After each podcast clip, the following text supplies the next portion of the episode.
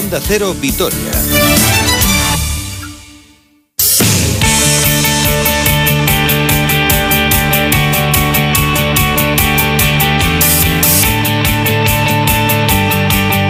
Saludos y muy buenas tardes. Una hora 45 minutos 00 segundos. Lo hemos clavado hoy en este miércoles 24 de marzo de 2021, donde luce el sol, el Lorenzo, no el Dani Lorenzo, nuestro compañero, sino el eh, sol que está presente hoy aquí en nuestra ciudad. Y vamos a tratar de arrojar algo de luz en el mundo del deporte de aquí a las 2 del eh, mediodía, hablando de baloncesto, de fútbol. Vamos a hablar de escalada. Nos vamos a ir hasta Mallorca. Anda que no se tiene que estar bien ahí en Mallorca, aunque no está el tema para viajar ni mucho menos, pero tiene que estar bien por allí, como por ejemplo para escalar, como han hecho los hermanos eh, Pou, concretamente Iker Pou, que ha abierto una de las vías más importantes de su carrera, así que en un ratito nos vamos hasta la capital balear, pero antes vamos a hablar de baloncesto, porque el Vasconia no va a viajar esta semana en la Euroliga, está concentrado en Vitoria para un partido importantísimo, el que va a jugar este viernes a partir de las 7 en el Fernando Bues Arena frente al Armani Milán, jornada 31 de la Euroliga. Quedan cuatro para el cierre de la liga regular y este equipo que estaba prácticamente muerto, no estaba muerto, estaba de parranda y ha vuelto a revivir después de siete victorias en los últimos ocho encuentros para meterse de lleno en la pelea por el top 8. Y es que el extraordinario final de liga regular que está haciendo el conjunto de Didusko Ivanovic la ha metido en la pelea. Solo ha perdido contra el intratable líder el Fútbol Club Barcelona. Frente, eso sí, el rival que va a tener enfrente este viernes es uno de los candidatos este año a hacerse con la competición, ¿eh? y no es exagerar porque el plantillón que tiene este Milán es para hacérselo mirar, empezando por el banquillo con uno de las grandes como Ettore Messina y con un plantillón además de jugadores con una experiencia increíble, además de muchísimo de Heinz, de Sergio El Chacho Rodríguez, Sabón Sils, al que le conocemos muy bien, Delaney, Hunter, Ledey, bueno, en definitiva, un auténtico plantillón que por eso está segundo en la clasificación. Es verdad que empatado con CSK, EFES y Bayer, los rusos con un partido menos, mientras que Vasconia es noveno con 16 victorias y 14 derrotas, las mismas que el Zenit, los rusos con un partido menos, las mismas que Valencia, a una de Real Madrid, a dos del Fenerbahce y sin perder de vista por detrás al Zalgiris que tiene 15 victorias y 15 derrotas. La pelea está al rojo vivo, así la ve Aquile Polonara. Todos uh, hay muchas, uh, tienen muchas ganas de entrar en la, primera ocho de la, de Euroliga, entonces uh, sabemos que cada partido es como una guerra para nosotros, que jugar para los 40 minutos y también en San Petersburgo estábamos abajo de 20 pero el equipo nunca para de, de, pelear y entonces jugamos siempre juntos en ataque y en defensa y eso hace la diferencia.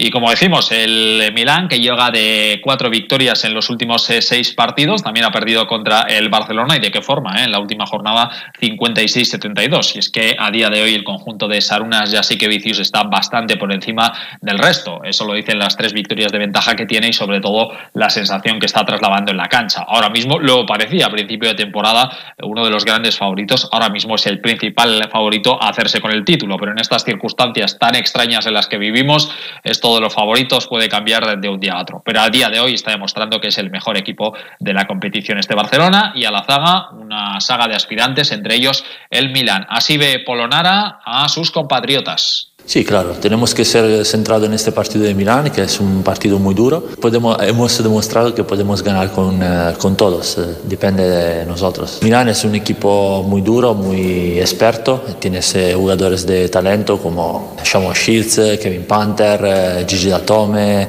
tiene Sergio Rodríguez, tiene muchos jugadores que está jugando muy bien. Que jugar nuestro partido en ataque y buscar de limitar los más importantes jugadores para ellos. Bueno, pues esta jornada 31 de la Euroliga con los siguientes encuentros. Para mañana CSK Estrella Roja, Efes Panathinaikos, Talgiris, Maccabi y Villerban Real Madrid, además del Valencia Bayern Múnich. Y ya para el viernes, además del duelo en el Bues Arena, se juega el Kinky Zenit, el Olympiacos Fenerbahce y el duelo entre el Barcelona y el Alba Berlín, que cerrará la jornada a las 9 en el Palau. En plena lucha por los playoffs, el Vasconia, desgraciadamente, no va a poder estar en los playoffs por el título de la Liga Femenina, el Araski, tras esa durísima derrota del pasado fin de semana en el Polideportivo de Mendizorroza contra el Ensino. Dos tiros libres del rival, ya prácticamente sobre la bocina, han hecho que el conjunto de Madeurieta no pueda estar en la lucha por eh, o, meterse en esa lucha por el título, en estar entre las ocho mejores. Pero claro, nos tienen también acostumbradas las últimas temporadas que nos ha dejado un poquito tristes, pero bueno, pues eh, sin duda queremos hacer balance de esta temporada, falta del último partido y hay trascendente el sábado a las 7 frente a la Campus Promete La Rioja y saludamos a una de las grandes jugadoras de este Araski, que además este año ha vuelto a la selección española, es Laura Quevedo. Hola Laura, muy buenas. Hola, buenas tardes. Bueno, tú eres ambiciosa, esto de eh, de que nos ha dejado tristes y, demás, yo creo que coincidirás, ¿no? Que es verdad que no, eh, Araski nos tenía muy bien acostumbrados las últimas temporadas, pero imagino que vosotras también con ese cierto sentimiento de, tristeza, ¿no? Sí, desde luego que sí, era uno de los objetivos el poder estar dentro de los ocho mejores. También lo fue en la primera vuelta y no lo pudimos conseguir hemos estado luchando durante toda la segunda vuelta para, para llegar a ello, al final no se ha podido, pero bueno, hemos puesto todo en la pista, es una lástima, nos da mucha pena terminar la, la temporada así, pero, pero bueno, hay que asumir las cosas como vienen. ¿Qué os ha pasado, Laura, en este tramo final? Porque al final parecía que sí que os podíais meter, pero han sido cuatro derrotas consecutivas. ¿Qué ha pasado ahí? Pues bueno, yo creo que el equipo estaba muy bien, ha trabajado muy bien. Los rivales que hemos tenido delante creo que han sido bueno, que son un equipo tops de la liga. Al fin y al cabo, Guernica, Estudiantes, Girona, el otro día Lugo. Es muy difícil, ¿no? Otra gente también juega. Nosotras hemos hecho todo lo que podíamos. Eh, no, no será por falta de medios, ni muchísimo menos, pero bueno, yo creo que ha sido un cúmulo de factores que al fin y al cabo cuando lo ves tan cerca también, también pesa un poco, pero bueno, es, es, es lo que ha pasado. ¿Cómo estaba el vestuario el pasado domingo después de esa derrota? Pues la verdad que fastidiado por lo que te decía, porque llevamos trabajando toda la temporada para, para poder meternos dentro de, los ocho mejores. Era algo que, queríamos, sabíamos que la victoria era vital. Además, si podíamos ganar por más de tres puntos, que era la verdad que teníamos en contra de ellas, nos aseguraba algunas cosas, aunque no dependía solo de eso. Pero bueno, lo que, te, lo que tú también decías antes, somos ambiciosas y, y jorobó bastante. A nivel personal, sin embargo, eh, para ti una temporada muy buena. De hecho, en noviembre fuiste, eh, creo que la máxima anotadora nacional del campeonato. Has vuelto a la selección. Eh, a nivel personal, yo creo que la temporada para ti, Laura, ha sido francamente buena, ¿no? Si lo miras por con esa perspectiva, sí. Al fin y al cabo, yo también me considero una jugadora de equipo y no puedo estar totalmente contenta cuando los objetivos grupales no se han conseguido. Estoy muy contenta por haber vuelto a la selección. Ha sido el trabajo de muchísimos años eh, y bueno, he intentado ayudar al equipo en todo lo que he podido, no ha salido así, entonces no puedo estar 100% contenta, como te decía. Mm, eh, leí una entrevista tuya en noviembre cuando te volvían a convocar en la selección, decías que estabas en estado de shock, ¿no? Sí, desde luego que sí, era algo que no me esperaba. Al fin y al cabo son muchísimos años en los que no estaba en una convocatoria, desde 2017 creo que fue la última, y bueno, era algo que no que nunca me había preocupado, era algo que sí que, deseaba, pero que no me obsesionaba, ¿no? Entonces, cuando recibí la llamada sí que me sorprendió bastante y me costó me costó asimilarlo. ¿Sueñas con los Juegos Olímpicos de Tokio?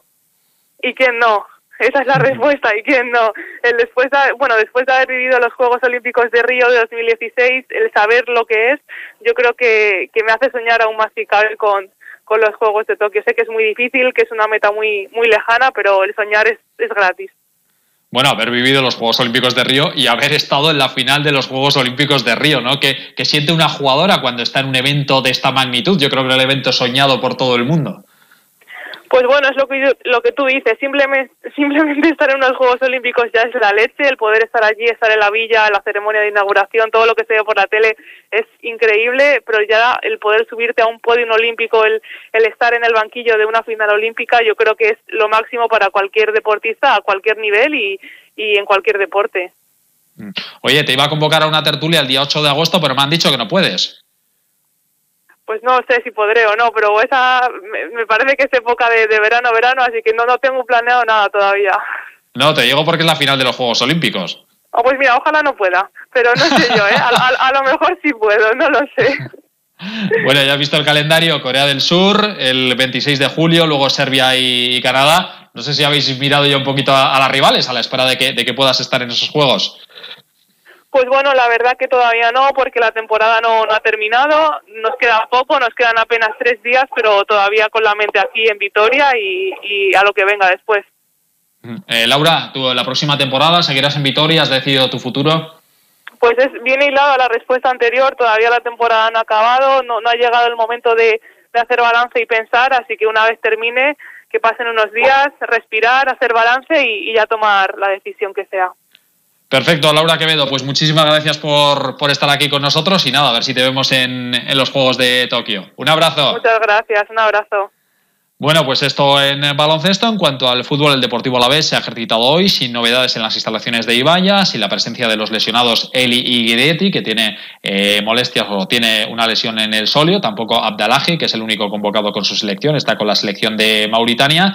Y pues poquito a poco tratando de buscar cierto ambiente de tranquilidad después de todos estos malos rollos que hay un poco en el, en el entorno y sobre todo unos malos rollos propiciados por lo de siempre, los malos resultados que al final acaban llevando a historias extradeportivas que no van absolutamente a ningún sitio y yo creo que ya todos mentalizados en la cita del domingo de la siguiente semana, a las 12 en Mendizorroza frente al Celta, quedan 10 finales, Celta, Villarreal, Huesca, Levante y Granada en Mendizorroza, Athletic, Valencia, Eibar, Elche y Sevilla, lejos del estadio del Paseo de Cervantes. Y como os he dicho al principio, tenemos que irnos a Mallorca porque allí Iker Pou ha realizado una de las grandes escaladas de su carrera. Ha subido la vía Guggenheim, una pared de noveno grado en Mallorca. Eh, nos iba a atender, tiene un compromiso ineludible y por lo tanto nos ha mandado un pequeño balance de lo que va a significar para él, o de lo que ha significado, mejor dicho, para él, subir esta vía tan importante, tan difícil, de noveno grado, allí en la capital balear. Aupa Robert, la verdad que estoy muy contento, muy contento con la última realización, Guggenheim, aquí en, en Mallorca y la verdad que, bueno, un poco ni me lo creo, ¿no? Ha sido mucho tiempo, mucho esfuerzo de, detrás de esta, de esta vía. Bueno, hemos aprovechado que no podíamos salir por debido a la, pandemia. Los planes eran otros planes, más de alpinismo, más de haber intentado ir a, Patagonia, de seguir un poco con, con, las expediciones. Pero bueno, ha, ha tocado reinventar, reinventarse un poco de nuevo y bueno, y buscar objetivos eh, bueno, eh, al alcance de, la mano, ¿no? En este caso era un viejo proyecto que tenía pendiente, me hacía mucha ilusión empezar escalando esta gran cueva, pues bueno, lo más abajo posible y salir lo más alto po posible, ¿no? Esto era la ruta Guggenheim y bueno, después de muchos intentos, para ser mucho esfuerzo, es una ruta muy larga de, de 50 metros de recorrido, mucho desplome, eh, diríamos que es prácticamente un techo, muy físico, pues bueno, ha habido que ponerse en forma poco a poco, ir ganándole metros y cada vez cayendo un poquito más arriba, un poquito más arriba, hasta que ha salido, ¿no? No ha sido fácil y la verdad que, bueno, eh, supone una gran vía en mi carrera, sobre todo una vía de mucha calidad. Mm, igual no es la vía más difícil que he realizado, yo creo que la más difícil que he realizado, sin lugar a dudas, es en el 2018 la vía Artaburu, pero en este caso sí que se encuentra entre una de las más eh, difíciles ¿no? que he conseguido hacer en un estilo muy de resistencia, un estilo que igual no estoy tan, tan habituado. Y la verdad que estoy, pues bueno, más que satisfecho, agotado de, después de tanto esfuerzo, pero muy contento. Y la verdad que, bueno, con ganas ahora de cara a la primavera, bueno, de que la cosa, la situación de, bueno, de salud en general vaya mejorando, nos podamos empezar a mover eh, un poquito más y buscar objetivos un poco más alpinos. Eh, con Eneco, ¿no? Mientras tanto, pues bueno, eh, seguimos entrenando duro, sobre todo de cara, tenemos la, las esperanzas puestas en verano, en que podamos salir a hacer alguna expedición, ya puede ser a los Andes o al Himalaya, ¿no? Y bueno, y la verdad que, que bueno, eh, y con ganas eh, de seguir haciendo cosas. Aprovecharemos un poco el estado de forma, que es bueno, y seguiremos eh, intentando hacer otras cosas. Venga, hasta luego, Nagur. Muchísimas gracias a Iker, qué buena gente. Son los hermanos Pou, tanto Iker como Neko. Como decía García, grandes profesionales, mejores personas y en este caso, además, eh, de verdad. Y acabamos con eh, pelota porque ya miramos a los escenarios de la decimotercera jornada donde se decide absolutamente todo en el campeonato parejas. El viernes en Urrechu, Urruticoche y Maz contra Lezcano y Zabaleta. El sábado en Lekeitio, Jaca y Martija contra Artola y Aranguren. El sábado en, eh, perdón, el domingo en Eibar, Altuna y Mariez Currena contra Peña y Albisu y se cerrará la jornada el lunes en Zumaya con el duelo entre Olaizola y Rezusta frente a Ezcurdia y Galarza en juego. Las dos plazas que dan acceso directo a las semifinales y luego de la tercera a la sexta jugarán el playoff, el tercero jugará contra el sexto, el cuarto contra el quinto para decidir las otras dos eh, citas de semifinales. Aquí lo dejamos, las próximas citas con el deporte en esta casa, a las ocho y media la brújula del deporte por la noche, el transistor con José Ramón de la Morena. Nosotros estaremos mañana aquí a las doce y media en más de uno a la Disfruten de la tarde y sobre todo del solecito. Hasta mañana. Adiós.